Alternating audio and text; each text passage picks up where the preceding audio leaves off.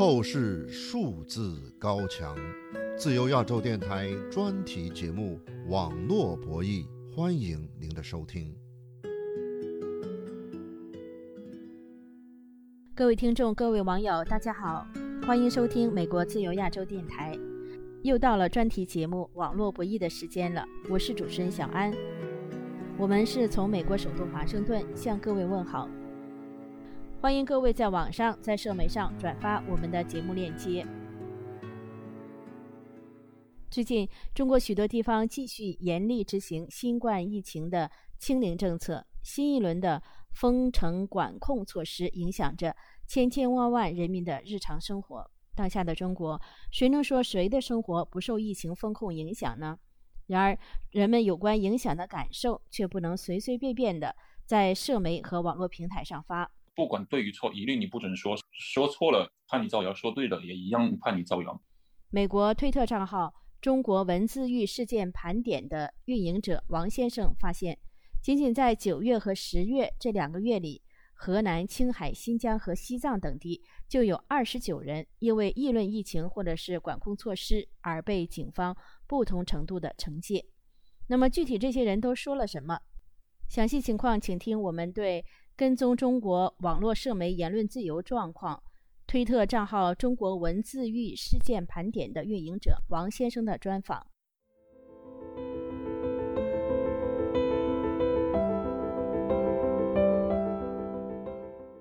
王先生您好。哎，您好。呃，您是美国推特网“中国文字狱事件盘点”账号的运营人负责人。呃，那么您一直在统计您认为的中国的文字狱的这个案件总数。呃，这个您已经做了多少年了呢？呃，从二零一九年十月，大约是正好三年了。我现在打开您的这个中国文字狱事件盘点列表啊，我就发现啊，在最近两个月，九月和十月这两个月期间呢，您所收集整理的，您认为是中国文字狱呃这样的案件的，就有二十九个，而且呢都是跟疫情有关的啊。为什么这么多呢？首先，你不要因为觉得我收集的多，就代表他抓的多；我收集的少，就代表他抓的少，这个是不对的。因为我的这个一点儿也不全，因为没有人能够收集到全面的数据吧。第二个就是。我也确实注意到，就是最近两个月我看到的这个跟疫情相关的阴影或者案件确实变多了。我认为这个是呃一点也不难解释，因为它是就和中国现在的那个病例数它是直接相关嘛。一旦病例数变多了，那么很多地方它就采取风控措施，然后一采取风控措施，民间又会有不满情绪传出来。所以说这几个因素都是互相关联起来的。您就发现啊，在十月三十一号，青海西宁就有四位网友呢，因为在社交平台呢、网络上呢议论跟新冠疫情有关的话呢，而被依法处置。其中有两个人呢，在网络上所发的被认为有罪的、有问题的内容，就是呃顺口溜，是吧？对对，就一个顺口溜：核酸之都，方舱故里，菜包之乡，静默之城。这是他们说的那个具体内容啊。他说的就是核酸之都，方舱故里，菜包之乡，静默之城，就是这样的顺口溜。然后呢，那你是怎么样发现他们被惩处的呢？我是先在呃网上看到有其他人在传，然后我就他说是嗯青海西宁的嘛，然后我就到那个青海西宁的那个公安的官方账号去看了一下，然后发现这个是真的，然后我就给他发布出来了。青海西宁官方发布的消息，对这两个在网络上议论顺口溜的这样的人，只说是依法处置，没有说具体是处置什么形式。对他没有指明。王先生，还有在郑州。也有人因为谈论疫情呢，他被惩治的。那郑州呢，这几天也是正好是一个焦点了。中国的国务院的疫情的这个联防联控机制新闻发布会，十月五号呢就把好几个地方过度防疫点名了，其中就是点了郑州，要求整改。在你统计的中国因言论受惩处的这个列表上呢。有人就是因为在郑州呢，十月上旬，他因为发布了郑州全域实行三天静默管理，他就被以造谣的这个名义说他是涉嫌虚构事实，扰乱公共秩序。十月十一日被郑州公安机关治安拘留十天。对，这个其实就是二零二零年初武汉那个八人造谣案的那个翻版，其实几乎可以说是一模一样，因为。其实对于官方来讲，他最重要的不是说真的想打击谣言，并不是说想让真相到处能够更加顺畅的传播，他要的就是垄断这个话语权。什么意思？就是说，只要官方还没宣布的，不管对与错，一律你不准说，说错了判你造谣，说对了也一样判你造谣。他要的就是你闭嘴，他不是说要你不要说谎，他要垄断这个话语权。法制日报中国媒体还报道的这个事情，就是郑州的这位所谓的郑州全域实行三天静默管理的造谣者是姓张，是在十月十一号十一点左右的时候跟朋友电话聊天。他得知呢，郑州要实行三天静默管理，他的这个朋友呢提醒他准备提前买几天的菜，所以他呢就在网上发布了这样的信息，说是郑州市疾控中心上午开会研判，从明天开始郑州市全域实行三天静默管理，包括五市县，先准备几天的菜吧。中国媒体就报道说，他这样的信息在网上引起了这个社会恐慌情绪，被网友呢大量的转载。所以，公安机关提醒呢，网络不是法外之地，个人要对自己的言行、自己对他人负责。对于编造、散布谣言、扰乱公共秩序的行为，公安机关将依法查处打击。郑州市在十月十七号发布公告，要求居民非必要不外出、不离镇，餐饮业禁止堂食。郑州人口也是一千万呢。那么，对于公安机关的这种说法，你怎么看呢？公安机关说，这个网络呢不是法外之地，希望广大的网友不造谣、不信谣、不传谣，共同维护好网络秩序。他这个说辞就是像我刚刚说的，他的这个说辞你是肯定不可能当真的。就是你真的，你如果以为你自己说的是真话，你就可以随便说了，那是呃完全错了。他要的就是垄断这个话语权。从大约可以说疫情以前吧，只要你在网上说的什么话，不论真和假，那个时候的判断标准大概就是是否会对那个政府或者社会产生一个负面影响。一旦产生了负面影响，那么不论真的和假的，他都会给你安上造谣的名字。但是自从疫情以来，这个范围又缩小了，收紧到什么地步？就是不论你那个话对政府社会造成什么影响，而是只要你触及到了疫情这个敏感话题，你就不论真假，就很容易踩红线。所以说，有的人说的明明是真的，也被抓。如果说确实造谣的那种，那肯定也是被抓了。还有一些有的可能是，甚至从那个立场上来说是比较偏向政府的，比如说二零二零年当时的一些例子，他也同样被抓了，因为他要的不是说什么样的话，他要的就是人闭嘴。您现在收听到的是自由亚洲电台网络博弈专题节目，小安主持，请继续收听。美国推特网是遭中国封禁的一个网站之一，中国人需要翻墙软件才能登录推特网。据推特账号“中国文字狱事件盘点”的运营者王先生统计，从2020年新冠疫情开始到现在，他所收集整理到的。中国在谈论疫情方面因言获罪的人就有八百多个，他认为实际人数可能远远超过他所统计的这些案例。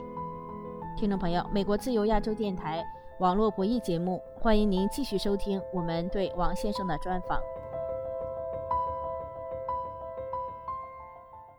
王先生。在你统计的这个中国文字狱事件盘点呃列表上啊，两千四百多例的呃，您认为的这些文字狱案件的列表上面呢，就在十月份啊，新疆也有好几个地方传出呃民众因为议论疫情呢被惩处。有的是被教育训诫、行政警告，有的拘留五日。拘留五日，比如说是十月四号，新疆特克拉斯县有一位叫袁某的，他在即时通讯工具上写呢，这个疫情把人害死了。我们这里有上吊的、跳楼的、病死的，比比皆是。还有呢，就是说是教育训诫的。十月四号，新疆伊宁姓古的古某，他在即时通讯工具上说，听说巩留一个六岁女孩烧的厉害。直接死了，直接没有埋尸体烧了，这是教育训诫。还有一位新疆阿瓦提县的安某，他在即时通讯工具上说，街上的动物都要做核酸，哎，这个他也被教育训诫。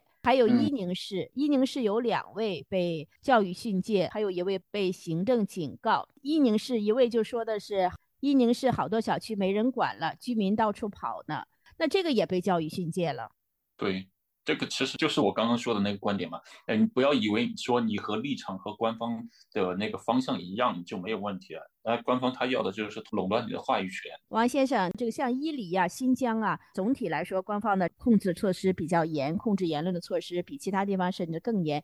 消息传出来的都是比较少。那你怎么了解到，就在十月份啊，就至少有七例民众因为呃议论疫情而被惩戒啊，有教育训诫，有拘留五日，有行政拘留的这些？呃，这些都是我在那中国的那各个地方政府的公安在社交平台上的账号找到的嘛。各个政府部门和各地的公安机关，它都有在那个什么微博、微信以及抖音都有那个账号，我就在上面看到的，我就给记录下来的。呃，那这些案件啊，有些在中国的民众可能都已不以为然了，呃，不觉得有什么。那您为什么认为这是因言获罪啊？文字狱啊？他如果是就是，他不是就不是。这个和中国人民是否已经习惯了这个是没有关系的。如果说中国人民习惯了，反而觉得这个是一种麻木了吧？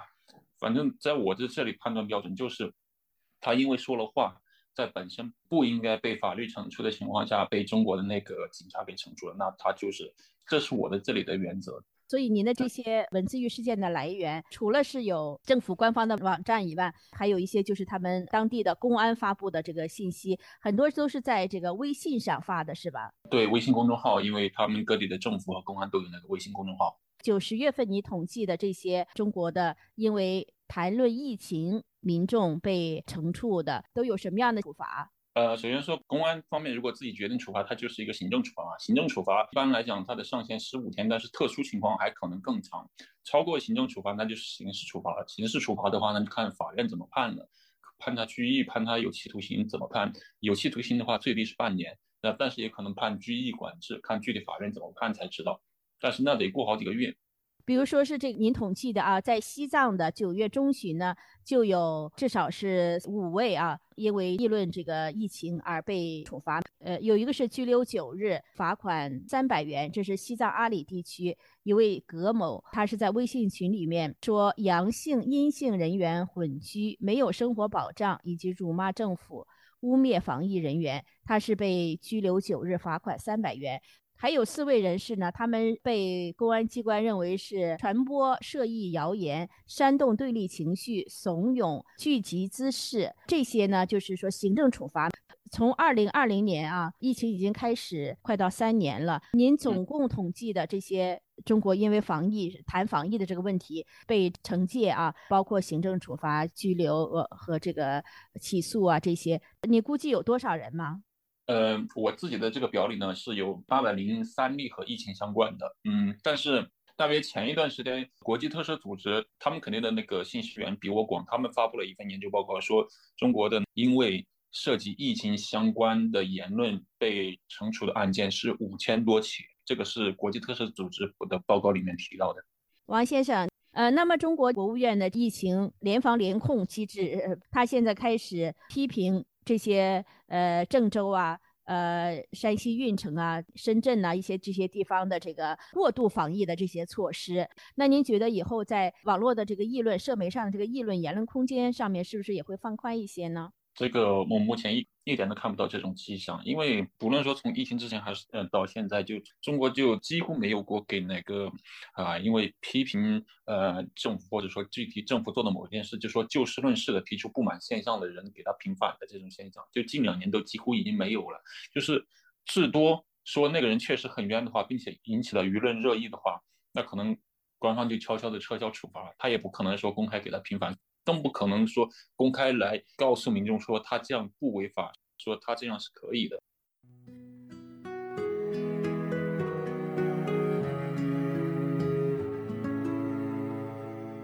听众朋友，今天的网络博弈节目里，推特账号“中国文字狱事件盘点”的运营者王先生为大家介绍了他所收集到的九月和十月这两个月份，在中国因为谈论新冠疫情及管控措施。而被警方惩处的案例。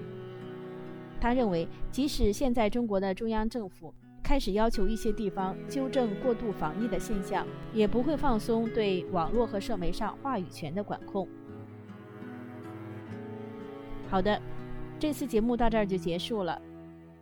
感谢各位收听美国自由亚洲电台网络不易节目主持人小安在这里和大家说再见。我的推特和脸书账号都是小安。我的推特和脸书账号会转发我们的节目链接。下次节目再会。